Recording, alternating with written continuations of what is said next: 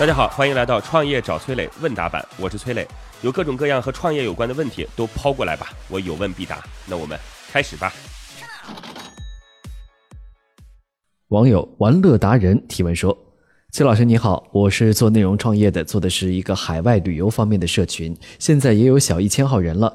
最近感觉社群的质量不好把控，运营真的很重，不知道怎样去管理。我知道乐客独角兽现在有一万号的会员，想跟您请教一下，如何去保持社群的质量呢？Hello，您这问题我觉得有必要回答一下啊，不是因为我们自己做的有多好，而是因为社群的这个运营方式，我认为是一个很新的模式。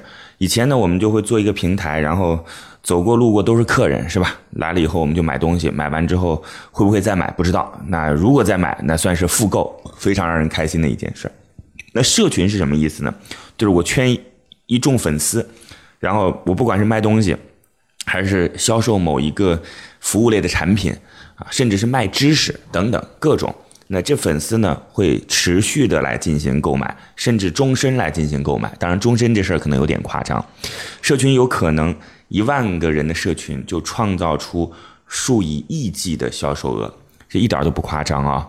一万个人，数以亿计的销售额，所以我们其实对于在获取流量很困难的今天，用社群的方式来去进行嗯销售额的突破，或者说是把粉丝经济发挥到极致，这是一个很有益的尝试。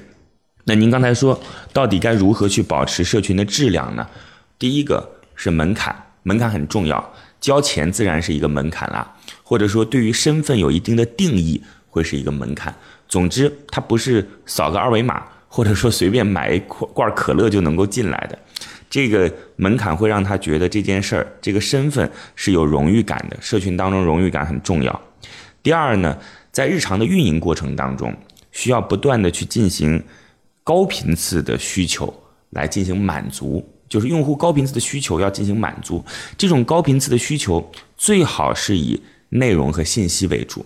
比如是什么呢？啊，我们建一个关于呃跑步的社群。那在这个社群当中，我们不断的去告诉别人该用什么样正确的方式来进行跑步，或者是在哪儿跑步比较好，全国有哪些比较好的跑步的这个马拉松的赛道啊，或者是我们哪些跑步的装备会让你更酷。那既然这群人都是对跑步很有兴趣的，你的这些信息就会让他感觉到说，嗯，我要持续关注这个群。我们简单的举个例子，时间有限。那最后呢，是一定要从线上到线下。我们大部分的社群都是在微信群当中或者在 QQ 群当中。其实这种呃线上的感情，不如在线下见一次之后来的更加的持久，或者更加的深入人心。我们要想办法多组织活动。关于社群的运营，肯定不仅仅只有这样几点。有机会的话，我们再聊，好吧？祝您成功，谢谢。好，在这里要告诉各位哦，各位可以加我的个人微信号八六六二幺幺八六六二幺幺，我自己组建了一个专门服务创业者的社群，叫乐客独角兽。这当中已经有一万多号创业者了，大家加入进来，有关创业的问题，我有问必答，希望能够帮助到各位哦。我的个人微信号是八六六二幺幺八六六二幺幺，等你来哦。听众，我想做好人提问说：“磊哥你好，我创业一年多了，公司也逐步迈上正轨。我是一个喜欢讲情分的人，所以管理中也是以人情管理为主。感觉大家也都是因为我，所以在一起打拼。现在员工的数量越来越多，我一个人已经难以管理所有的人了，所以定了一系列的制度，转向制度管理。但这些制度让之前的一些老员工有一些异议，甚至有人离职了。磊哥，这种情况我该怎么办呢？”这事儿呢，其实从两个层面来分析吧。说实话，我也不算是什么管理领域的专家，啊，也就是自己的一些感悟。第一呢，所谓的制度一定是为了结果服务的。如果你们这家公司还是可以通过就是非理性的方式来获取一个很好的结果，那我觉得不一定要去建立制度嘛。其实从大来讲啊，在过去。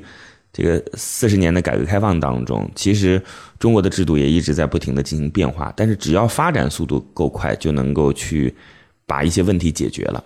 所以我觉得你是不是有点矫情啊？认为公司到了一个阶段就一定要有制度？所以有一些老员工可能觉得这种方式不对，他们提出了异议，这是一种观点。那另一种呢，更多的就是这个自己以老员工自居了。认为这样的制度其实可以约束新员工，但是别来约束我。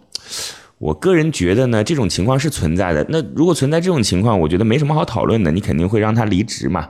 但是，呃，如果老板也能够以身作则的话，其实是不太会有人愿意去试探。明明这个规则是让公司变得更好，对吧？然后我要去试探这个规则，老板会不会拿我开刀？这个做法很幼稚，这做法不像是一个正常的职场人的这种心态。呃，你还是以自我反省为主吧。你来想想看，是不是自己定的这个规则其实不适合目前公司的现状？好吧。那老员工还是要作为公司的宝藏一样来进行好好的呵护的。嗯，这是一个公司文化和价值的沉淀。好，祝您成功，谢谢。好的，如果你也有跟创业相关的问题想要问我，可以加我的个人微信号八六六二幺幺八六六二幺幺。不要走开，马上进入创业找崔磊，来听听真实的创业者投资人对接的谈判现场。